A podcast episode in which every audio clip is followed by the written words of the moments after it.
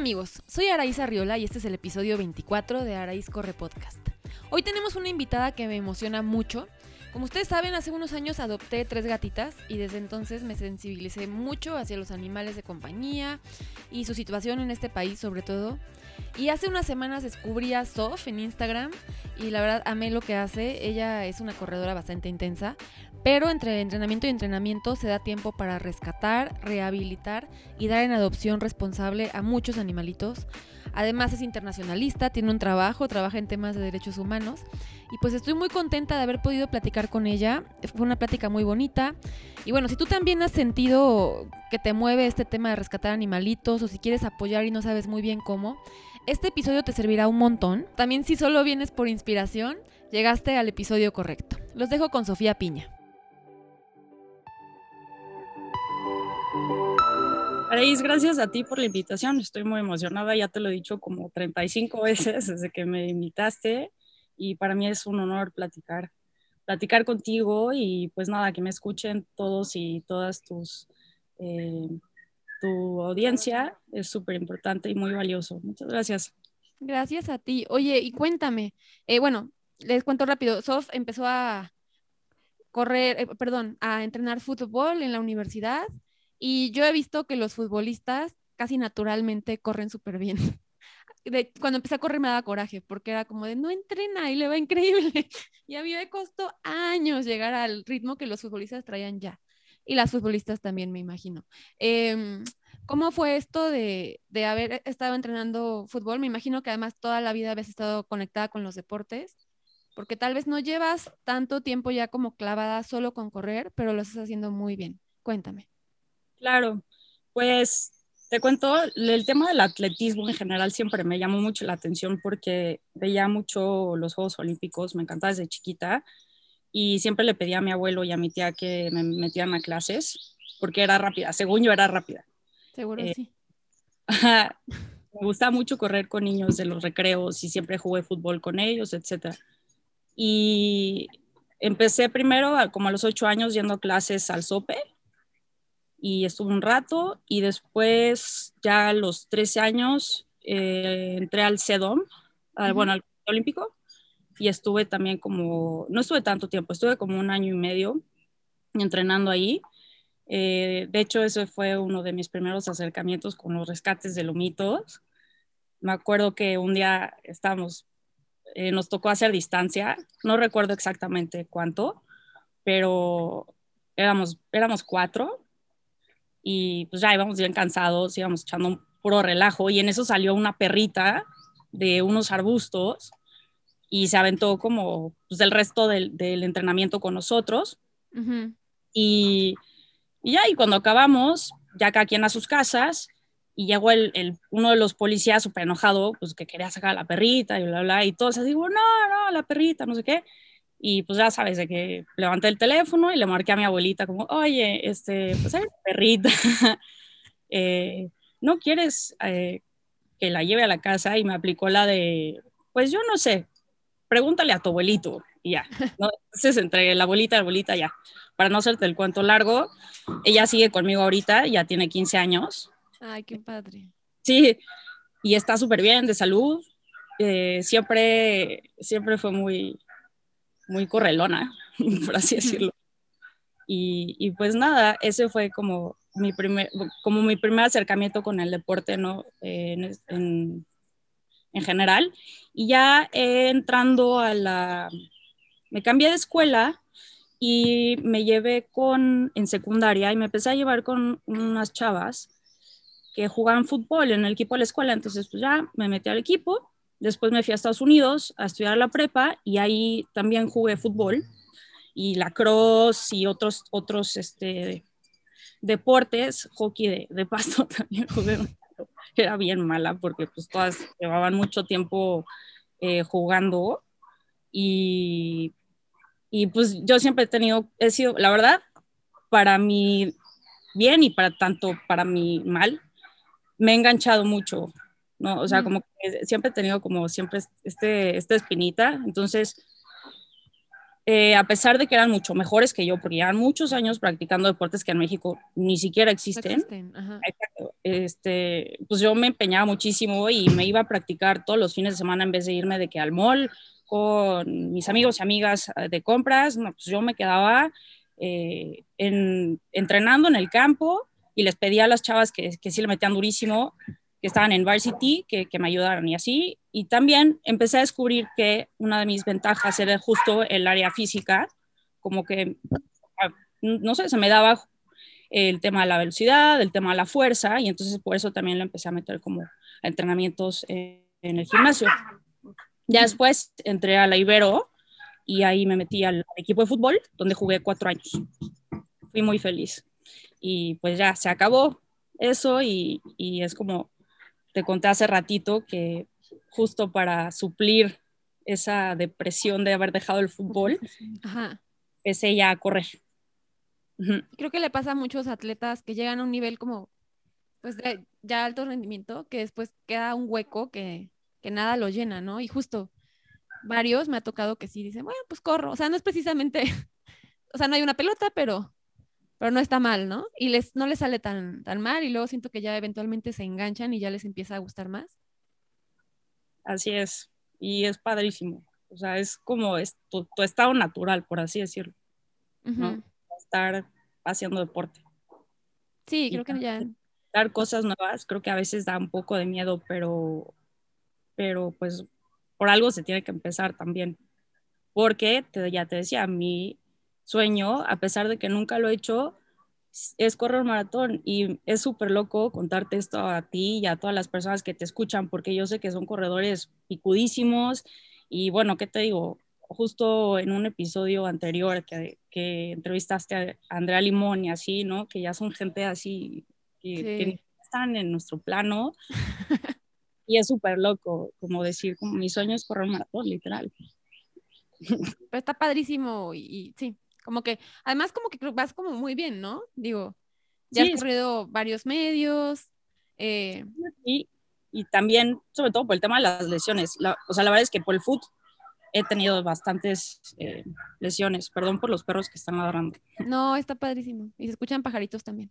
Ah, qué bueno.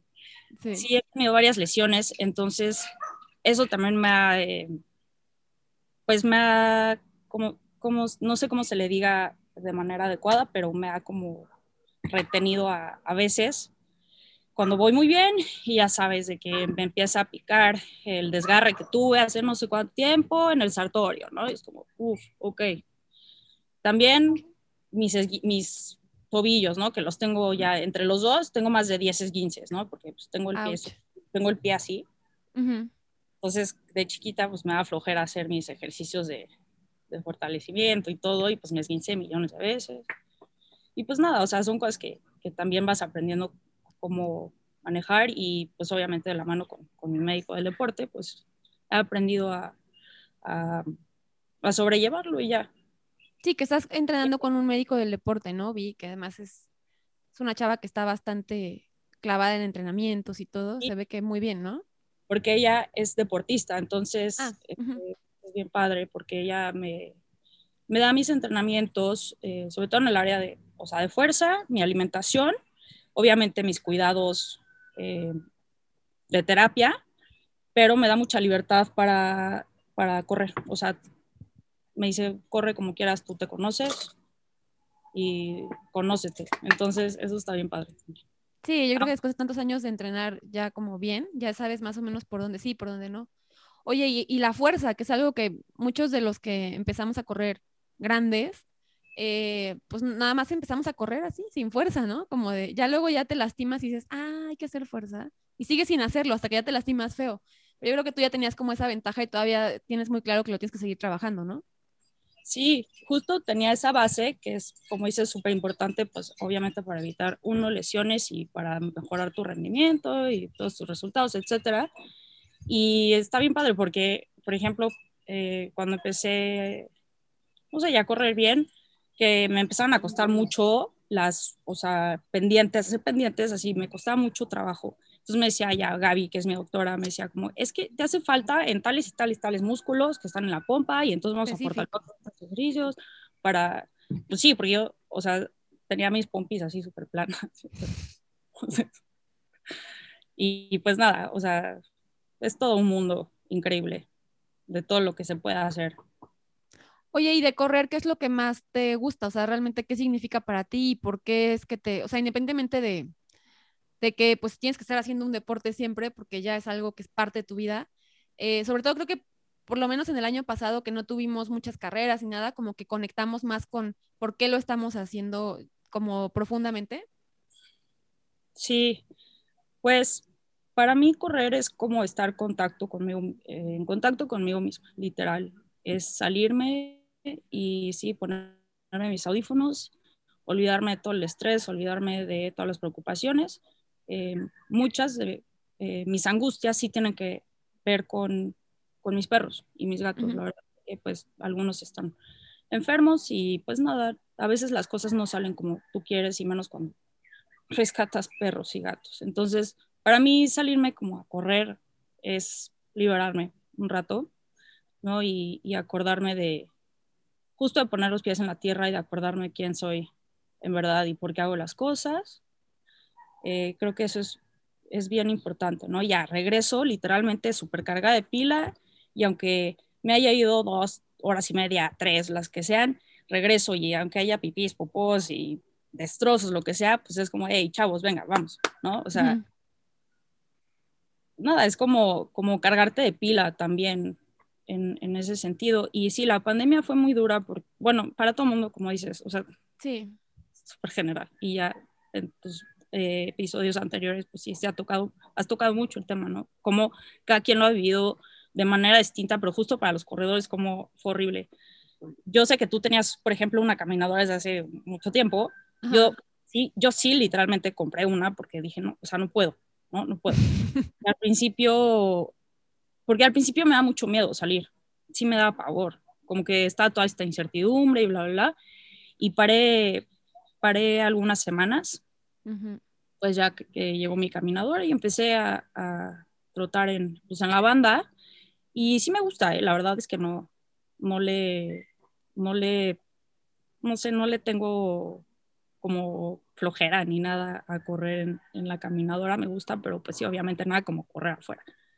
Y, y pues no sé, es, es así, fue una parte, el ejercicio bien importante, creo que algo que me costó mucho trabajo fue la parte de la fuerza, porque yo no estoy acostumbrada a hacer eh, tantos ejercicios funcionales ni calistenia, esas cosas. Yo sí soy bien de estar en el gimnasio y con máquinas. Estoy tratando de hacer eh, justo la transición, ya de olvidarme de eso, porque sé que tampoco puedo perder tanto tiempo si quiero empezar a correr ya como bien, como distancias para maratón, etcétera. O sea, tengo que dejar eso de un lado, por un de un lado.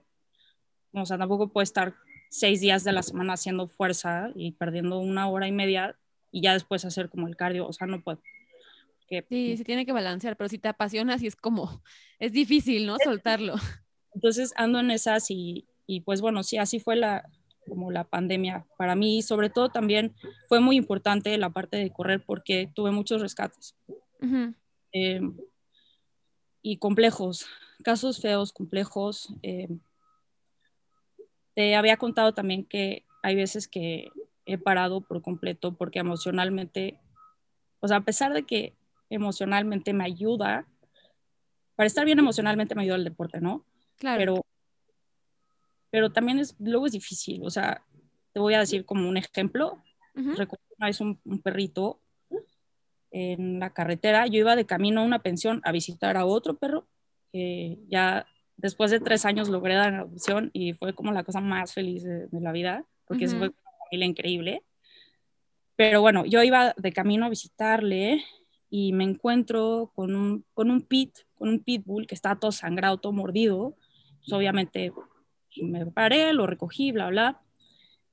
Y, y un buen amigo mío que, que, se dedica al tema de los rescates fue quien me ayudó a cuidarlo. O sea, no te voy a hacer el cuento largo, pero el perro estando ahí en pensión agarró a, a otro del cuello y casi lo mata. No podía ver un perro ni de lejos, se empezó a deprimir, dejó de comer, etcétera. La conclusión fue que el perro era de pelea y lo habían ido a abandonar o el perro se escapó y pues lo tuvimos que sacrificar. Pero yo la verdad es que sí me encariñé con él mucho. Le habíamos puesto Robin. y, y pues nada, estuve como varias semanas que sí me, dolía mucho. Claro. Eh, ¿no? Y, pues dejé de entrenar y, y, ya creo que también eso es muy válido. Sí. Pero, pero bueno, es un ejemplo como de, de algunos, de un caso que tuve en, en pandemia, bueno, de un rescate de un perrito. Y pues, pues sí, a veces se complica la cosa. Sí, es que como que la energía emocional o está en un lado o está en otro, ¿no? No, no es infinita. Tienes cierta cantidad de... Sí, es difícil que esté como bien en todos lados. O sea, y sobre todo cuando tienes como varios perritos, varios gatitos, ¿no? Donde tienes que repartirles a todos bien parejo, como que a veces sí, sí tienes que descuidar un poquito justo el área, en mi caso, como del ejercicio, el deporte, pues bueno, a veces no puedes, me ha costado mucho trabajo entender que no puedo estar al 100 siempre, ¿no? Y a veces eso también ha influido en que me lastime porque no estoy descansando bien, porque, ¿sabes? O sea, no tengo, no respeto mis tiempos de recuperación, estoy todo el tiempo de que a las 5 le toca este, veterinario a, a, Bolo y a las 6 le toca a Julia, entonces ve, regresa y las medicinas de Jaime, Jaime es un perrito que tengo con convulsiones y le tengo que dar como 585 medicinas Entonces, también, no sé, es, es desgastante a veces, ¿no? Como esto, pero lo que también ayuda, y lo digo como para también para las personas a las que les gustaría en algún punto de su vida, eh, pues rescatar o ayudar a un animalito. Sí. O sea, ya lo que platicábamos, de cómo todo tiene que ser un balance entre tus capacidades emocionales, o sea, qué tanto aguantas como en poder ayudar a un animal, porque no todos los casos son fáciles, pero también tus capacidades como como económicas, ¿no? Eso también es una parte importante. Y la otra, para mí ha sido el, el pilar, es las personas de las que me rodean, ¿no? O sea, justo la red de apoyo que vas formando, porque hacerlo solo, sola, pues es imposible. Y más cuando te da el bajón, como, como me sucedió como en pandemia. Eh, pues en mi caso fueron eh, familiares, ¿no? Mi tía súper rifada, eh, mi pareja, es que les tengo nada porque dije, mi tía es hizo así. eh, y sí, o sea, es, por ejemplo, la semana pasada que me fui a, a Sinaloa, pues le encargué de que a mis lomitos más delicados, que toman un buen de medicinas, que están viejitos, que tuvieron cáncer, ya sabes, ¿no? Que están como delicados, se los dejé a ella, los demás en pensión, y pues ya, me fui con toda la tranquilidad del mundo. Este, también otra, otras personas que forman parte de esta red son justo la, la señora que trabaja conmigo, que trabaja en mi casa. Ama y adora los animales, ¿no? Entonces, toda esa tranquilidad también, por ejemplo, de, bueno, ya te decía que a veces me voy muchas horas igual a entrenar y ya regreso, pues a lo mejor es un regadero, ¿no? Pero bueno, Ale, ella se llama Ale, ella siempre es como súper optimista y no le importa porque los quiere a todos súper, súper bien. Y cuando tengo que ir a la oficina, cuando tengo que trabajar, pues ella va eh, a cuidarlos. O sea, nunca están solos, ¿no? Es justo también como encontrar gente que te apoye en este tipo de cosas y en la que confíes. También, por ejemplo, el chavo que los pasea, hay veces que tengo que ir a la oficina a las 7 de la mañana pero él pasa a las 10 de la mañana por los perros. Entonces, de verdad, a las 12 de la noche le marco, Adrián, oye, ¿qué crees? Me acaban de pedir que, que vaya a las 7 de la mañana, eh, mañana, te rifas. Y el compa, neta, está a las 6 y media de la mañana recogiendo a todos los lomitos para llevárselos, este, porque yo tuve que ir a temprano, ¿no? Entonces, también es como justo encontrar una, una base de, de personas que te apoyen y que también compartan el amor por, por los animales y que te quieran también. Como que, te van llegando, siento, ¿no? También es un tema como energía, o sea, no puede no suceder. Oye, pero ¿cómo, en qué momento fue que dijiste, ok, ya, me convertí en rescatista. O sea, primero rescataste un perrito y de pronto fue sucediendo. O sea, yo, yo mm, como que no tenía ninguna, creo que no estaba muy sensibilizada con las mascotas, nunca tuve más que un pez y fue como, no me relacioné mucho emocionalmente con Ah. él. Y de, luego como que un día llegó un gato a mi vida y de pronto ya quiero rescatar a todos los animales, ¿no? Como que dije, porque había vivido con esta parte de mi apagada, o sea, no, lo siento muy profundo, no, no todos pues, pero ya he rescatado un par, pero me da pánico, o sea, veo un gato y lo quiero rescatar, pero no sé qué hacer. Con uno, una amiga me ayudó, porque además tú sabes, no es cualquier cosa así agarrar un animal y llevárselo, es todo un proceso. Tuve Sí. una que fue más sencilla y entonces como que me llegó a llorar y dije, ok, tú quieres venir conmigo, te vas a venir, o sea, pero igual fue, fue, es brusco, ¿no? No es tan fácil. Entonces, eh, aparte no tengo coche, no me gusta manejar, entonces es un poco complicado como en qué, dónde lo subo. Y conozco mucha, muchos amigos y así que también dicen como, ay, si Ah, quisiera bueno. llevármelo, rescatarlo. Este fin de semana fuimos a la montaña a correr y había unos perritos y yo decía, ¿qué hago? ¿Me los llevo? ¿No me los llevo? No me puedo llevar a todos. O sea, es- son muchas cosas que pasan en tu cabeza. ¿Cómo manejas todo eso? Sí, sí vi que te los querías llevar. Ay, pero se Este, siente muy feo porque yo no, o sea, ¿sabes? Es como, como una perrita que estaba bastante mal de salud, eh, corrió con nosotros 12 kilómetros, ¿no? Y después era, ¿cómo no me la voy a llevar? Pero ¿cómo me la llevo? ¿No? Si venía en el coche de un amigo que de verdad no le puedes ensuciar nada, y yo, ¿qué hago? ¿Qué ha-?" O sea, regresamos, luego dije con una amiga, vamos a regresar para ver si la encontramos, etcétera, ¿no? sí, te entiendo perfecto. O sea, es, es lo que te... O sea, bueno, primero lo que mencionabas, o sea, no es tan fácil, pero también hay que entender que no es la única manera de ayudar a los animales, ¿no? O sea, no es de que... O sea, ¿qué más quisiéramos que rescatar a todos los perros que, que nos, con los que nos encontremos, todos los gatos que veamos en la calle? O sea, sería increíble poder hacerlo, pero justo lo que te decía, ¿no? O sea, tienes que tener siempre los pies en la tierra y decir, dude, o sea, a ver, no puedo y eh, no, no puedo, uno, porque pues, no sé si voy a tener el dinero para poder ayudarlo, ¿no? Siempre puedes pedir que te ayuden, que te echen la mano, bla, bla. Eh, dos, también pueden tener enfermedades. Claro, Un tema que a mí antes, la verdad, me daba igual, pero he pasado por muy malas cosas porque se infectan entre el uno y el otro, no lo llevas a la casa y entonces ya le pega el no sé qué, y etcétera. Eso también es complejo. Este, y por los por el carácter, justo con Robin fue como un abrir y cerrar de ojos, o sea, si yo hubiera llevado a Robin a mi apartamento en vez de llevárselo a mi amigo, o sea, yo no quiero saber qué pasaba en mi departamento. En serio. No, y ya y que todos son súper nobles. O sea, sí iba a acabar muy mal esa situación. Pero pero bueno, o sea, sí, es que siempre hay como distintas maneras, ya sea desde, desde donar a, tanto a rescatistas independientes como a refugios en especie o en dinero, eso ayuda muchísimo. Claro. Eso sí ayuda muchísimo. Otra es esterilizando a los perritos, gatitos de la colonia. Si tú tienes como perritos, gatitos que, que van y vienen, que están en la calle y que la gente les da de comer y todo, ok, qué fregón, que los cuiden, pero hay que esterilizarlos también. O sea, a lo mejor Claro. no, los, no los pueden resguardar, no los pueden llevar a casa. Y pues sí, qué triste, pero bueno, vamos a esterilizarlos. Y es súper duro cuando haces eso, porque es como, "Fuck, Devolverlo. estoy dejando otra vez. Y sientes horrible porque pues al final del día siguen estando expuestos a todo, ¿no? Y además México es uno de los peores países en temas de maltrato animal, ¿no? O sea, es, ves cada cosa. Una, mm, lo que decías también sobre, como, es que venías en, en el coche de tu amigo, de tu amiga, como a lo mejor no, no tengo la confianza como para decirle, oye, me quiero llevar a este perro, Ajá.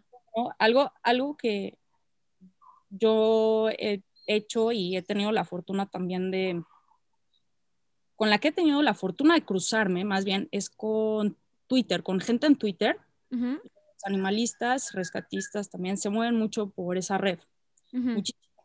Entonces vas generando como, eh, ju- ju- justo vas generando redes de apoyo bien importantes, en las que si tú conoces un caso que no puedes tomar, etcétera, pues ya vas pidiendo ayuda a la gente que, que conoces y sí funciona, está cañón, porque de verdad, compartir, compartir, o sea, hacerle retweet a, a casos de maltrato, eh, compart- o sea, compartirlo, taguear a gente, sí ayuda, porque nunca sabes, o sea, nunca sabes si alguien se va a rifar. Así yo he rescatado varios perros, me han pedido ayuda, a lo mejor yo no soy quien me los encuentro directamente, pero de que me contactan, me dicen, oye, eso, tengo a tal, o, o, sea, tal caso, no puedo tomarlo, ¿qué onda? ¿Te lanzas? Y yo, va, jalo, y ya, y, pues vas. El tema del coche, pues sí, ¿qué te digo? O sea, sí es... es necesario.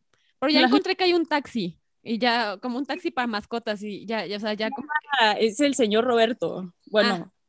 bueno, no, no, no sé cuál te refieres, pero es que en Twitter hay un señor, un señor eh, que es taxista, animalista.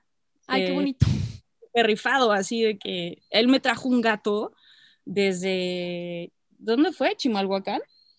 Desde Chimalhuacán me trajo un, un gatito que está en una, una situación así súper fea pero yo pues no, no podía ir, o sea, no podía ir por el gato y se, él, él se lanzó y me lo trajo y cosas así.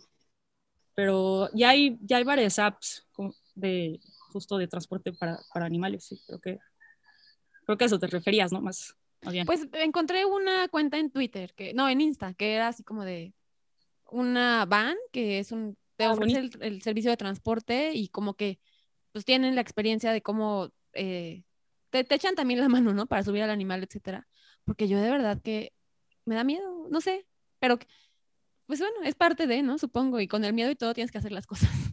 Sí, porque luego no sabes cómo van a reaccionar. O y sea, pueden reaccionar mal. Pésimo. Sobre todo con los perritos que recoges en la carretera. Tengo una que se llama Julia, que ya la próxima semana se la voy a entregar a, la adoptante. Qué increíble. Eh, que justo la recogí en la carretera porque pensé que estaba atropellada. No está atropellada, eh, afortunadamente, está muy asustada. Mm. Y le tiene pavor al coche. No, no puede ver un coche. O sea, no puede. Entonces la subo y te lo juro, aunque vayamos a la esquina, que sea un viaje de tres minutos, la chavita ya va vomitando por todo el coche, este, ya va aquí encima, ya se quiere aventar por la ventana. Qué difícil. No la puedes amarrar porque se estresa. Sí, o sea, tampoco, es como, hey, un perro, lo voy a atrapar. No, no, no, no es como tan sencillo, creo. Y también como encontrar el número, ¿no? Porque, por ejemplo, yo digo, ok, tengo tres gatos, pero eh, no quiero, o sea, un día ya acepté que sí soy la señora de los gatos, ¿no? Que también es un estigma. Déjame te cuento, mira, yo no tengo novio. Entonces, siempre hay como, como que me decían de broma, pero no te lo dicen poco, ¿eh? Así como de, ya, pues ya, entonces ya tienes una edad en la que ya te llenas de gatos, ¿no?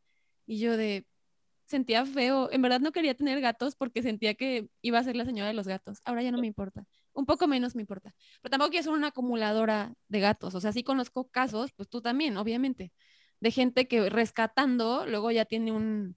Los tiene peor que si estuvieran en la calle, la neta, ¿no? Entonces, ¿dónde encuentras esa línea de, ok, sí quiero ayudar, pero ya no lo estoy ayudando?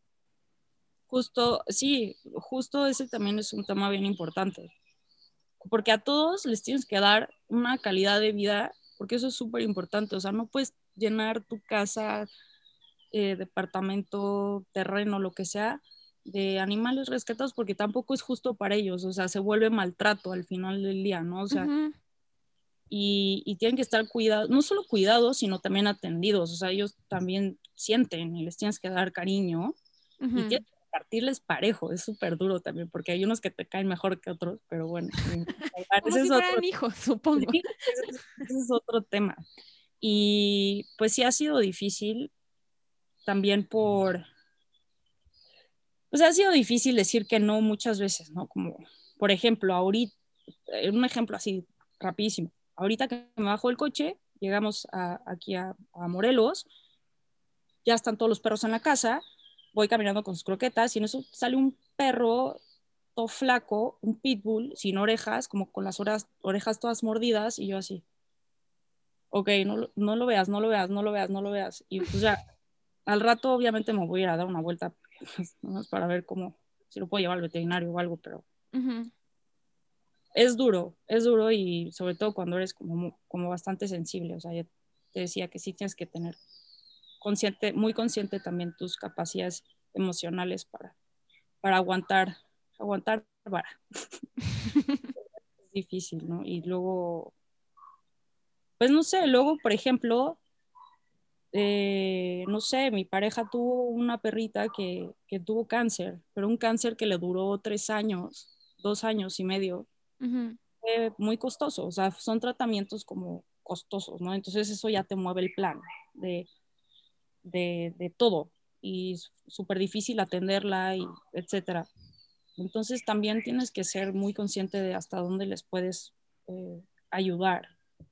Porque, porque sí, o sea, no, no, tú no sabes si vas a recoger un perro que va a necesitar muchos cuidados y mucho, también mucho, pues mucho dinero. O sea, no, o sea, sí hay casos donde, donde necesitas también como tener esa capacidad de, de gasto. Sí, como recursos de todo tipo, ¿no? Oye, y, y, y, pues sí, tienes como que, una vez que decides, ok, me lo llevo, es como estoy dispuesta a todo, ¿no? O sea, literal. Si tener perritos, pues venga, si tiene una enfermedad, pues va, o sea, ya como, no puedes decir, ah, no, siempre no. y, Exactamente, o sea, no es de que... Todo lo que implica, ¿no? O sea, desde que tomas al, al, animal hasta que, no sé si lo das en adopción o en un hogar temporal, etcétera. Eh,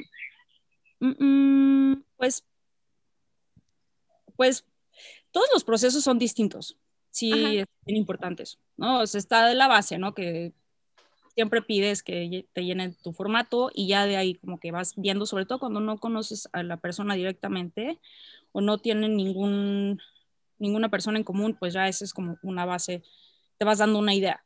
Pero em, también es muy importante como conocer en persona, o sea, literalmente conocer a las personas también en pandemia, pues fue un poquito difícil hacer esto de, conocer a, las personas porque pues, no sabías eh, bien qué onda, pero siempre es bien importante visitar como el, espacio donde van a vivir, donde van a estar, conocer a, los a todos los integrantes, o sea, ver cómo interactúan, si hay más animales que van a estar en de compañía, ver cómo interactúan entre, entre ellos, también es una parte súper importante. y, y, pues nada, a mí la verdad he, tenido mucha suerte. Uh escoger, pero también he tenido mucha suerte como en, en, tener eh, adoptantes súper rifados y súper padres, porque luego me ha pasado que les he dado perritos que se han enfermado, se han puesto mal de... Ella es Bowie. Hola. algunas cosas. Eh, que se han puesto mal de pues, de varias cosas. uno hace poquito se rompió el, justo se rompió el, el ligamento cruzado. Qué loco. Lo fue porque era, un pit súper, súper acá hiperactivo y, y nada, este, lo cuidan súper bien, lo aman, lo adoran.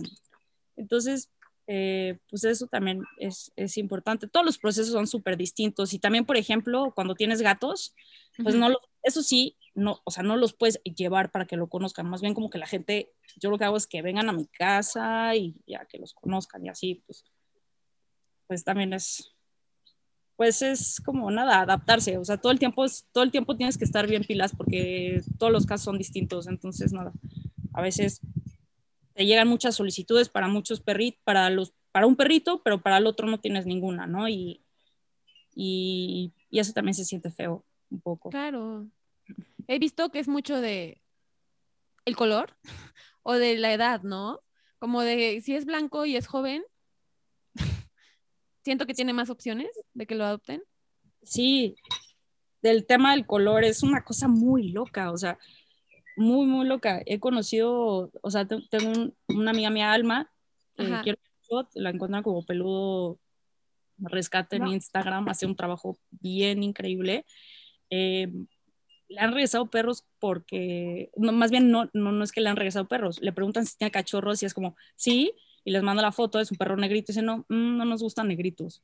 Eh, o sea, ese tipo de comentarios que es como... El racismo llega a niveles que uno no se imagina, ¿no? Ah, como, no digas eso, mejor di como, pues, no, que, que, quiero como otro tipo de perro, no sé. Sí. O sea, eh, y sí, yo he notado también que los perros negros que he rescatado se tardan mucho más tiempo en salir en adopción que los perros no negros, por así decirlo. Qué fuerte. Suena horrible decir eso como por. Es real, ¿no? pero es real. Y sí, hay razas que salen, por ejemplo, los perros de raza salen así, los perros este, que no son de raza, pues te digo que tuve uno, el que más he tenido ha sido tres años. Digo, sé que hay rescatistas que, que dan en adopción a perros después de 10 años, ¿eh? O sea, que, que los tienen 10 años y hay gente bien rifada. Quiere un perro ya adulto en sus últimos días y para que viva súper contento los últimos días de su vida, ¿no? Y eso también es bien padre. Hay gente bien chida, la neta. Pero tal vez, o sea, yo, por ejemplo, la primera gata que adopté, pues e, era de una camada y yo la vi y era blanca y era bebé. O sea, ¿sabes? No, lo hice así. Es una cosa que tienes internalizada, supongo. Ahora ya no. Ahora me dan muchas ganas de adoptar un gato muy viejo, etcétera. Pero ya tengo como cierta conciencia. Entonces, tal vez a la gente que está escuchando esto y tal vez quiere adoptar, em, por ejemplo, yo pienso, adoptar un cachorro es más chamba, ¿no? En general. Y adoptar a un, a un animal, perro, gato, ya adulto o adulto mayor, es muy bonito. O sea, son eh, animales muy agradecidos, muy cariñosos, que te van a romper menos tus sillones y tus zapatos. No es que no, no es que no recomiende los cachorros, pero realmente también tendrían que saber, porque piensan como que hay prejuicios, ¿no? Como es que va a ser muy mañoso o cosas así. Probablemente sí tenga ciertos traumas, pero con cariño se les van, ¿no? Muchas veces. Claro, o sea, los que me, me están enseñando a, la pitbull blanquita de cuatro meses. Ya no es blanca. Ya es negra, se fue a meter por allá. Y pues sí, ni modo, eso es un cachorro. Este, todo el tiempo tienes que estar encima y vas a hacer muchos corajes y te va a romper mil cosas, pero pues son niños. O sea, se supone que intelectualmente lo más que puede alcanzar a tener un perro de inteligencia, o sea, ya trasladado a lo humano son cinco años, o sea, como un niño de cinco años, o sea, perro ya adulto. Pues imagínate, o sea, pues no. Pero sí, 100%, y a los perros viejitos nadie los quiere, todo el mundo quiere un cachorro, pero es mucho más fácil y como dices, más lindo, o sea, tiene, tiene todo lo suyo, o sea, le estás dando también una oportunidad a un perro que es casi, casi inadoptable justo por estos prejuicios que tenemos en la sociedad y no está mal, Araíz, yo también era como tú, poco a poco te vas de, no, es que te vas deconstruyendo, ¿no? Vas deconstruyendo todas estas ideas, todos estos prejuicios, estigmas que no es tu culpa tampoco porque creces en una sociedad que así funciona y que así, chin, ni modo. Pero también hay que, hay que hacer la chambita de, de ser muy crítico y reflexivo sobre, sobre estos temas que a lo mejor son tan eh, simples. Por ejemplo, con los gatos también se da mucho, ¿no? Los gatos negros, ¿no? Así como Mala suerte. Sí, cañón. O también, por ejemplo, los gatos, ves que pueden tener leucemia o sida. Sí, sí, sí. ¿No? que también es, es un tema dar en adopción a, a, esos gatos, porque sí es muy probable que en algún punto de su vida vayan a desarrollar complicaciones justo a raíz de estas enfermedades, pues la gente no los quiere y pues ya es un tema, pero hay muchos, sí, es, es muy loco que existan prejuicios en torno a los animales, empezando porque si son de raza o no son de raza, o sea, es una locura, a mí yo no sé, entiendo, entiendo, como te digo, que crecemos en una sociedad eh, hasta un tanto, pues ya todo es, visual, es muy visual, ¿no? Y todo es qué tan bonito o feo es. Pero a veces eh, no funciona en la estética. Entonces, eh, no sé. Sí, y es complejo. Nos vamos, nos vamos haciendo cierta conciencia y ya, por ejemplo, eso es hace poco, ¿no? Que adopté al gatito. Pero antes, cuando era niña, yo solo quería que me compraran un perrito tal, ¿no? Y era como un perrito costosísimo, mis papás me mandaban al diablo y ya, qué bueno. Pero ahora entiendo lo que hay detrás de una industria de la venta de perros y es espantoso y yo no quisiera ya que existiera eso, ¿no? Digo, habrá criaderos mejores que otros, pero en general eh, la explotación no suena, o sea, no, si puedes adoptar a un perro que necesita y que ya nació, es, me encuentro mucho más sentido a esperar a que nazca el perrito cafecito de eh, la raza que tú quieres y no sé qué, que es como, mm, o sea, no sé, ¿tú qué, qué piensas al respecto? Claro, al final ellos ni siquiera, o sea, ellos se ven a todos iguales. O sea, ellos ni siquiera, o sea, tú estás con la idea de, uy, quiero, quiero un, ¿qué te digo? No sé, un Rot o un Doberman o X raza, un Pomeranian. Pero al final el perro, cuando vaya al parque, va a ver a todos los perros iguales. O sea, todos los perros van a estar oliéndose la cola y no porque él sea de raza y él no sea de raza, no se van a estar olisqueando ni jugando, o sea, ¿sabes? Entonces, también como, por eso, o sea, es un ejemplo muy tonto, pero al final son vidas y son súper sintientes. Y lo que te puede dar uno de raza, como lo que te puede dar un perro que no es de raza, que es criollo, es lo mismo.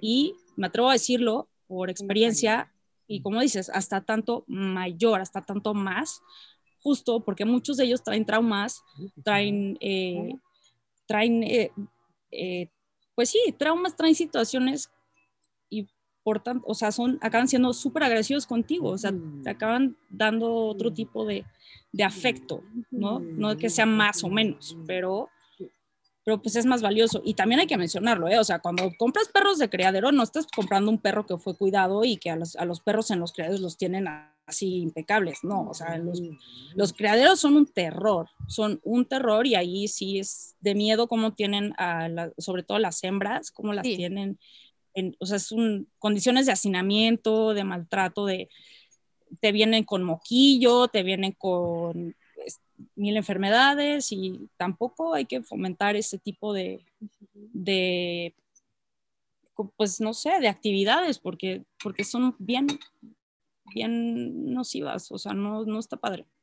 Sí, creo que es muy importante saber, perdón, dónde ponemos nuestro dinero y nuestra energía, ¿no? Y si estamos promoviendo que crezcan esa, esa industria, pues es que es criminal. O sea, ya, tal vez si no tienes conciencia, pues qué bueno. O sea, ni modo, así como mi hermana tiene un perro que, me dijo, ahorita es como de yo quisiera adoptar, pero bueno, en, su momento compré un pug porque era lo que quería y no tenía ni idea. Pero el pug tiene problemas acá porque lo destetaron muy pronto, etcétera, ¿no? Pero ya cuando tienes un poquito de conciencia de, de, la explotación de las que son, este, presa las madres, es como, yo no quiero poner un peso en las manos de esta gente, ¿no? Ojalá que no les llegue dinero y que se acabe eso. No, y te hacen firmar unos contratos así de que y no me puedes demandar porque tal y tal y tal, y tú me estás comprando y bla, bla. Y ya, y recientemente descubrimos que hay una cosa en Mercado Libre, como una familia que, que dice que da perros en adopción, pero en realidad los vende, o sea, te está vendiendo a perritos. Ya luego te comparto como la denuncia que voy a hacer pública porque está terrible. O sea, en Mercado Libre están vendiendo perros como, como si fueran... Eh, Cosas Sí, como dices, son vidas, no son cosas. Entonces hay que tener mucha conciencia de eso y cuestionarnos un poco, si no como culpa y como, ay, qué tonto fui, sino como, ok, no tenía esta conciencia, pero ya la puedo tener y la puedo integrar, ¿no? Claro, la próxima vez que me haga de una mascota o de, o sea, que, que decida acompañarme de una, de un animal, pues ya no va a ser eh, comprado y, y, voy a contribuir a que un animal que pudo pasársela fatal se la pase padre y no al revés. No, y sabes qué, o sea, todos y todas hemos tenido en algún punto algún gato, perro de raza, por así decirlo. Y si tienes muchas ganas de tener a uno de una de determinada raza, te lo prometo, te lo juro y te lo aseguro que vas a encontrar uno en una opción. O sea, te voy a poner un ejemplo, por ejemplo, lo que sucede con los huskies, lo que sucede con eh, no sé, este tipo de razas que son muy hiperactivas y son muy bonitos, entonces la gente cuando son chiquitos los quiere y todo el mundo está fascinado con el perrito porque es muy bonito, pero ya cuando les destrozaron toda la casa o el perro necesita ejercicio, o sea, ejercicio, está haciendo ejercicio todo el día, pues lo, sacan o, los, o sea, lo sueltan o los abandonan o los ponen a adopción, etcétera. Entonces, si tienen muchas ganas de tener un perro de raza, está bien, está perfecto, no hay bronca, pero busquen cómo adoptar porque sí hay, y hay lugares donde lo pueden encontrar. Está, por ejemplo, la página de Adoptist, ahí encuentran todos perros de colores, tamaños, gatos igual. Sí, claro, sí, mejor antes de dar una buscada de eso que, que promover lo otro. Oye, y hablando de los perros hiperactivos, yo creo que muchas veces la gente dice, ah, yo no quisiera tener una mascota porque son loquísimos, sobre todo los perros, ¿no? Son muy intensos. Pero bueno, justo la gente que, bueno, en México casi todo el mundo pues tiene un nivel serio de sedentarismo pero nosotros somos como tantito la excepción, aunque somos sedentarios la gran parte del día, pues un buen rato sí se lo dedicamos a, a movernos mucho, entonces creo que el perro, y sobre todo también con temas ahorita de seguridad, nosotras como mujeres, si queremos salir a correr solas, como un perro, es una gran, gran, gran compañía, o sea, en vez de que dependas de, ay, a ver si fulano quiere venir a correr conmigo o no, oye, me salgo a correr con mi perro, padrísimo a la hora que yo quiera, y me siento segura y realmente estoy mucho más segura, ¿no? Está cañón porque sí tiene una relación súper directa a lo que estás diciendo y yo lo veo así de, diario, así de que ves a la gente cómo se cambia de, de banqueta, que también es como, tiene estos lados, ¿no? Porque estás promoviendo que se estigmatice al perro. te lo digo cuando he tenido de que pitbulls o, o, por ejemplo, boxers o así, que a lo mejor se ven un poco rudos y sí tiendes como a, a, a crear ese efecto que estás diciendo, ¿no? De protección, pero igual, o sea, un perro, sea de la raza que sea, te va, o sea, te va a proteger.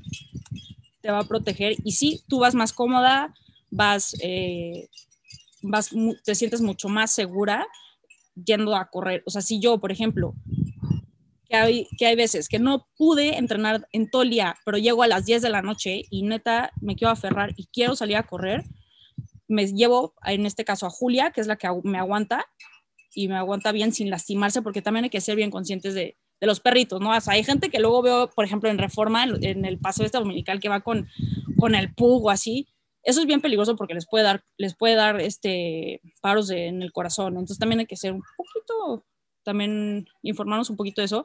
Por ejemplo, Julia, que es como tipo labrador, pues sí me aguanta, sí me aguanta los 10 bien fácil. Y así, entonces, sí, 100%, 100 tiene una relación eh, muy directa y importante lo que dice, sobre todo siendo mujer. La verdad, te da, te da mucha seguridad salir con tu lomito o lomita y sentirte protegida. Y no es un tema como de que como que lo estás poniendo a trabajar, ¿no? Como a mí no me gusta cuando dicen, ay, tenemos el perro para que cuide la casa. O sea, es como, oye, no nacieron para trabajar. Pero acá no, acá creo que se la pasan padre, claro, siempre que sea una, una, un tipo de perro que se adapte y que se le haga eh, sano, que sea sano para él y agradable eh, ese tipo de deporte. Hay unos que de verdad la, la, padecen y sí, yo he visto que llevan unos perros de llavero y es criminal, ¿no? O sea, casi casi va así como, oye, no, el perro no, no se la está pasando bien, pero hay otros que son súper felices. Eh, hemos ido a entrenar con perros de algunos amigos que van y regresan a esperarte, ¿no? Y aunque sean perritos chiquitos, unos amigos tienen un corgi que yo digo, a esos perros, o sea, su, su estructura no me da la impresión de que sean muy atléticos, pero qué bruto, va, revisa, regresa y dice, a ver a qué hora estos avanzan. Entonces, y se la pasan padrísimo, y luego llegan y se duermen padrísimo, y creo que tienen una vida bien bonita, ¿no? Porque no están encerrados, no son, no andan destrozando todo, igual son perros, ¿no? Y harán cosas, pero no tienen como esa mala conducta que algunas personas piensan que tienen los perros que no tienen mala conducta, simplemente necesitan eh, moverse más, ¿no? Sí, y justo eso fortalece mucho el vínculo que tienes tú con tu mascota.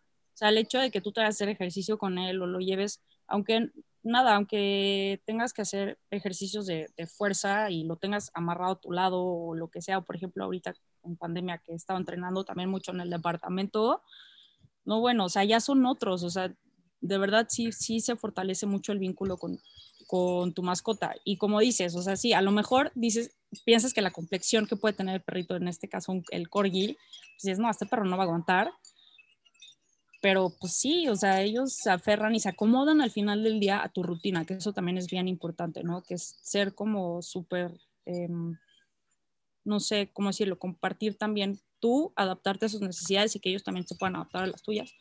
Es bien importante y pues nada, o sea, si sacas a correr a tu perrito, yo, lo, yo te lo comparto nada más por experiencia, eh, sí hay que estarlo checando como con cierta periodicidad, como que esté bien de sus huesitos, a llevarlo al veterinario así, porque uno de mis perros, que también es como, es cruzada de husky con labrador. Uh -huh. Yo decía, oye, aguanta, o sea, aguanta. Y sí, aguantaba hasta que empecé, empecé a como que chillaba, ¿no? En las noches, como que se levantaba y como que se mordía la espalda y así. Uy.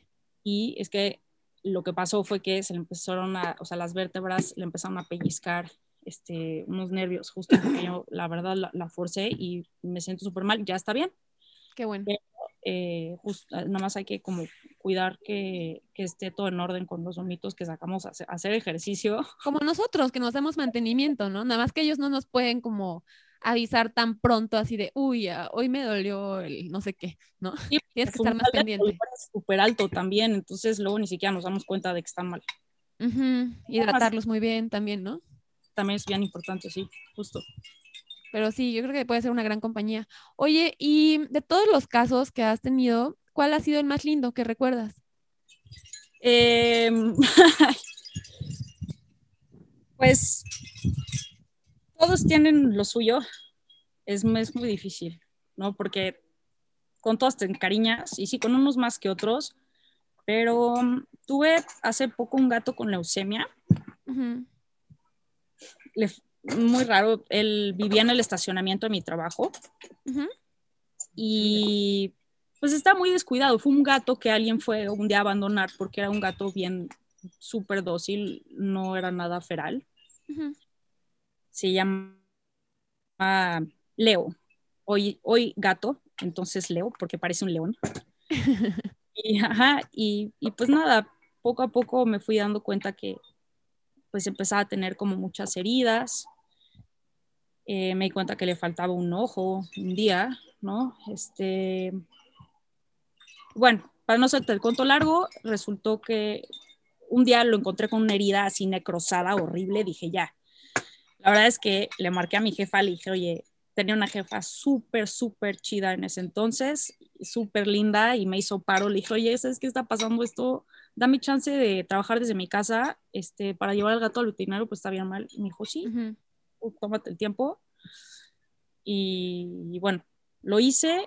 El gato venía muy mal, resultó que tenía sida, sida mm. felina ya era un gato como de nueve años.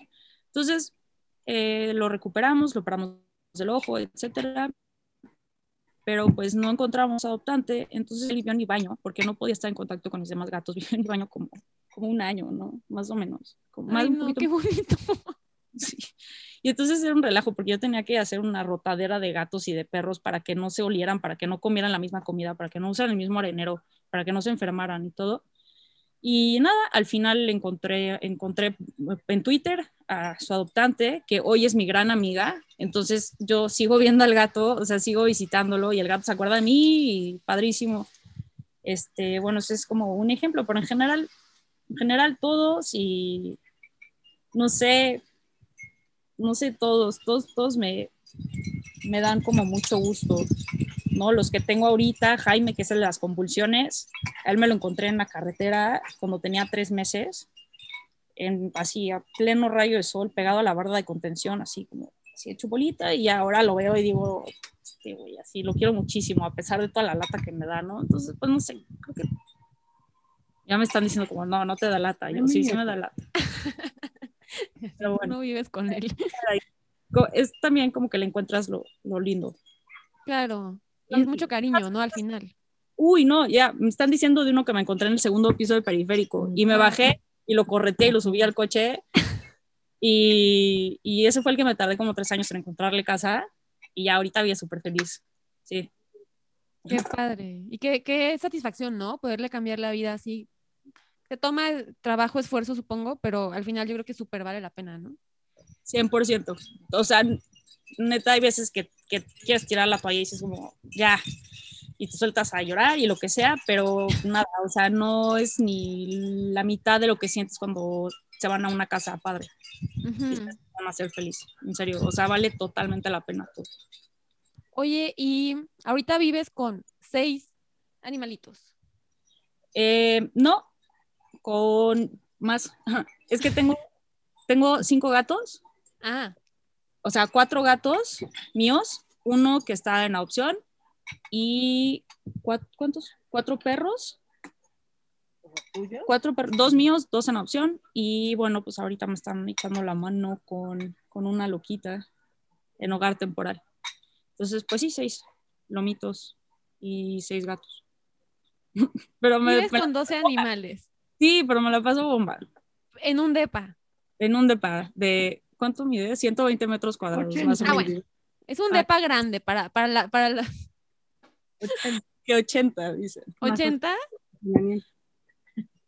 ¿Y qué tal? ¿Cómo, ¿Cómo, es la, la vida con, con, ese, con toda esa manada? Se adaptan, te digo, o sea, yo como siempre estoy saliendo y así, pues me los llevo. Si, si tengo que ir a hacer algo a la papelería o lo que sea, pues me llevo a la que necesita caminar. O eh, los viejitos, tengo la ventaja, por así decirlo, de que tengo dos viejitos, entonces pues ya ellos duermen mucho, no tengo tanta bronca por eso. Y con los gatos, pues sí, ni modo, los tengo que estar regañando a cada rato, pero son felices y viven bien, o sea, no, no tienen tema. A todos les reparto, todos tienen, tienen un espacio en mi corazón bastante generoso, entonces, este, eh, no sé, yo soy, yo soy muy feliz y me encanta llegar como a mi casa después de un día así terrible y saludar a todos es bien padre. como llegar y que te saluden todos, es padrísimo. Yo me lo paso muy bien. Y yo creo que lo que te dan como de regreso es mucho más de lo que tú les puedas dar en la vida, ¿no? Sí, cañón. Cañón, porque al final del día tú eres su vida. Literal, o sea, tú eres todo, o sea, lo que tienen en su vida. O sea, no hay más. Ellos no tienen ninguna preocupación, no tienen ningún estrés, nada. O sea, es como tú. Toda su atención se centra en ti. Entonces es padrísimo. Es padre. Y pues ya, o sea, desde que me duermo hasta que me despierto, lo primero y lo, o sea, lo último y lo primero que veo son a mis lomitos, a mis perritos, a mis gatitos y eso creo que me da, me da también eh, mucha felicidad, mucha satisfacción. Qué bonito. Qué este ganas, qué este ganas me dan. Yo de verdad, hasta eh, fue mi tema en terapia, así de, es que ya no puedo seguir, o sea, quiero adoptar a todos, ¿qué hago? Y ella, no, tú busca dentro de ti, de que eh, eh, trata de encontrar qué tú no tienes atendido y no sé qué, y yo, ok. Y después la terapeuta me escribió como a las tres semanas así de, oye, quiero adoptar un gato, ¿qué hago? Y yo, ¿ya viste? O sea, no creo que sea un problema emocional, creo que es un, una como responsabilidad social, ¿no? Claro. Sí, pues es algo que te, que te nace, ¿no? También. Y también, por ejemplo, o sea, hay gente como tú y como yo que, así, que despertamos y yo como, mm, quiero un gatito, quiero, o sea, no sé. Pero también hay gente que, por ejemplo, creciendo nunca lo dejaron tener un perro, un gato, y al final del día acaban siendo grandes eh, dueños y dueñas de, de, mascotas, ¿no? Entonces, también está esa parte que, que, pueden desarrollar aunque no les, aunque no te nazca. Entonces, es una padre linda, una parte que se puede desarrollar bien linda, ¿no? Como el amor a los animales en general. Oye, y pues ya como rumbo a cerrar nuestra plática, eh, para empezar quisiera saber como que, bueno, ya me contaste que vas a prepararte para un maratón, pero ¿cuáles son así como en general tus metas? ¿Cuándo quieres correr tu maratón? ¿Cuáles son tus metas en cuanto a correr? A lo que viene. Mm, mira, pues no quiero ser nada ambiciosa. Eh, literal, eh, no, me acuerdo en qué eh, programa tuyo te escuché decir que tú corriste tu primer maratón en cinco horas y fuiste la persona más feliz del mundo. O sea, si para mí va a ser eso así, o sea, es lo único que yo quiero, o sea, de inicio sentir, sé que como soy, pues no, o sea, no voy a parar ahí. No, ya, eso ya no, no lo vas a tener, no, no hay manera de que lo corras en cinco horas. Lo lamento, pero no. Sí, entonces, eh, pues nada, tengo, tengo familiares que, que son atletas que corren, que, que, son triatletas y corren maratones, entonces, eh, no sé, algo sencillo para empezar, ¿tienes alguna sugerencia? Chicago, Chicago es mi favorito para empezar. Sí, es increíble, muy divertido, bonito. Creo que se va a hacer este año, de hecho. Ah, ¿neta? buenísimo. Me parece que lo vendo, pero va a ser en octubre. Te queda buen tiempo. Pues sí, de hecho creo que sí, ya se están activando los maratones de fin de año, ya van muy rápido vacunando ellos y todo, entonces. Sí, sí está bien cañón todo eso, he visto.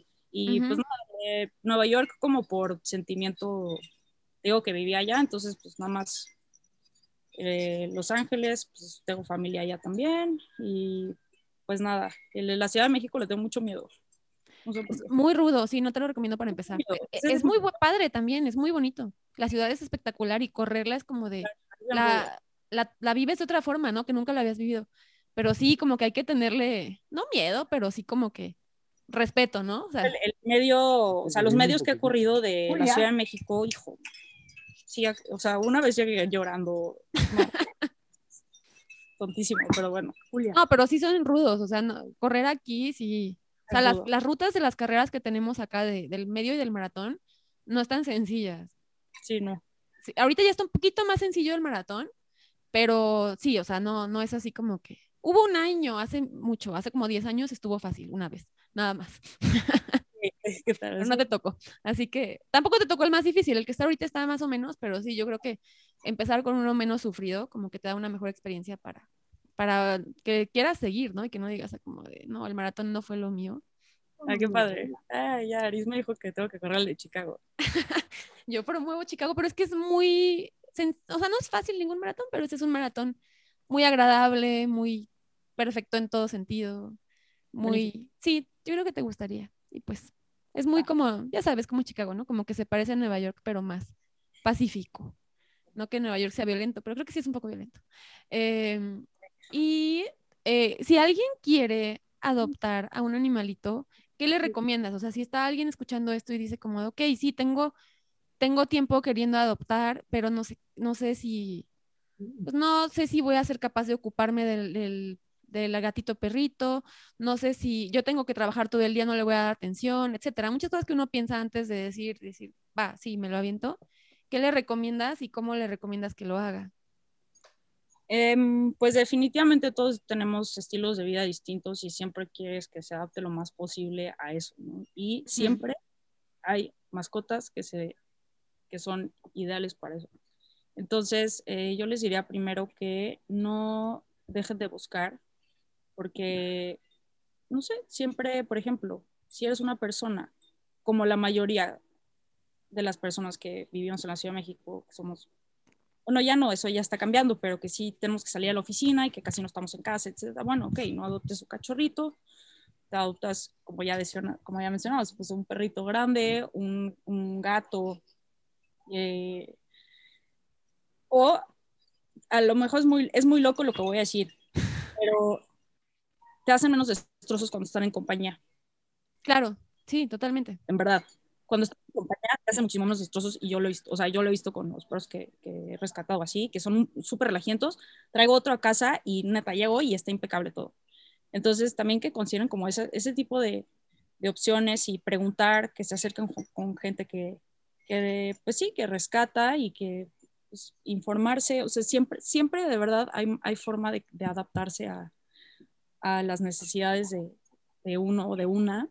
Creo que siempre hay la manera que no dejen de buscar. Por ejemplo, ahorita me tocó un señor súper lindo que quería a Julia, pero pues a Julia ya la voy a entregar porque era como o sea, el perfil ideal para él.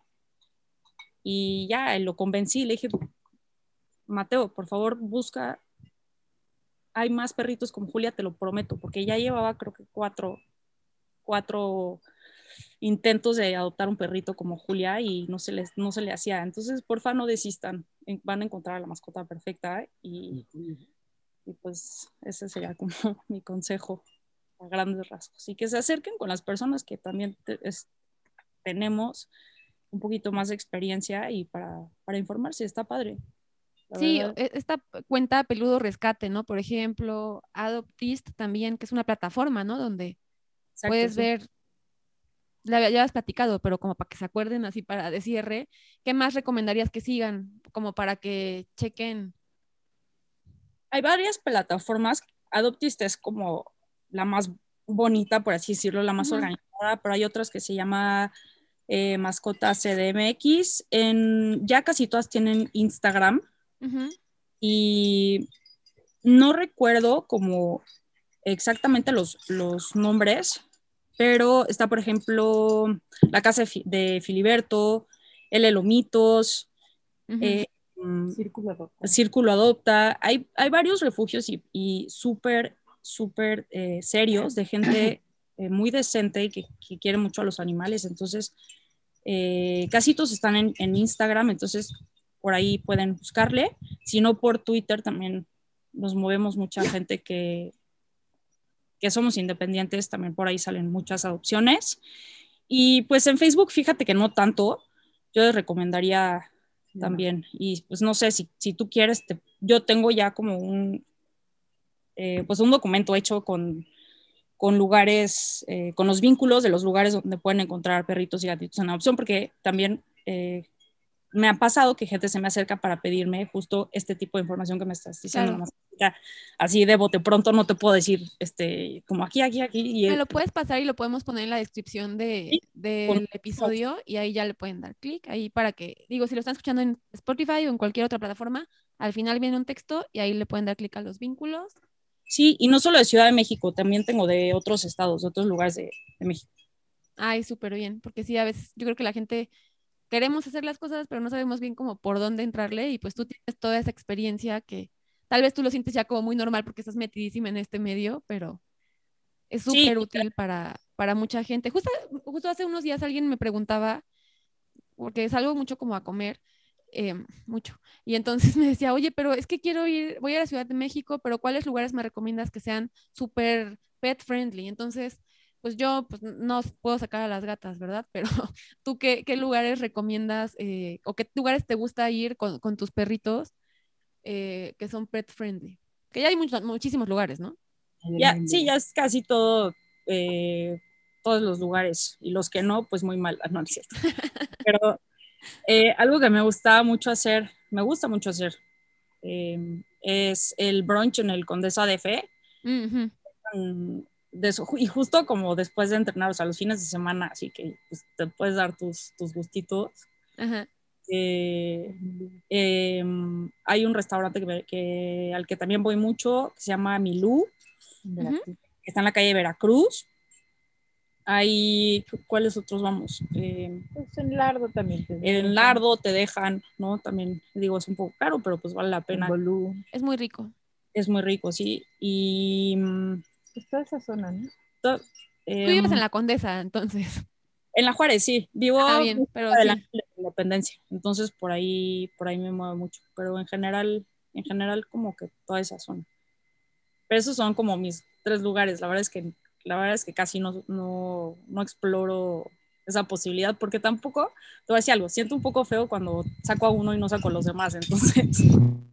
No puedes salir con toda la Entonces, pues, ya, ahí tengo que ceder un poquito. quisiera, pero no, no puedo, no puedo. Pero sí, el brunch en el Condesa de DF con tu lomito es... O sea, ¿puedes subir a la terraza o, en la parte de abajo, ¿ah? Terraza no, es abajo, pero ahí ya, yo, hasta en el sillón se han subido conmigo. Es verdad, qué increíble, no sabía. Sí, bien lindos. es muy este, buen tip. Sí, en el 8 también los, en el, está por Ámsterdam, ¿sí, no? Sí, sí, sí, en Ámsterdam. Ahí también son súper, súper lindos. Y de lados para lomitos está un lugar que se llama A mi lado, que está hacia la Reforma. Y venden unos helados de crema de cacahuate con, con atún para perros. Y, Qué chistoso. son, helados artesanales. Venden también como para, para personas, venden el sabor de, de todo lo que quieras, de ferrero, de de tinto de verano, unas cosas súper ricas también para que disfrutes tu recarga de carbos. Qué padre, muchas gracias por... Mientras no, nunca se me hubiera ocurrido. Lomito y también le das el gusto a tu lomito, ¿no? Sí, digo, ya creo que hasta en el Starbucks le dan como... Así no sé qué les dan, pero algo les dan. Sí, ya, ya a todos lados. Está padre.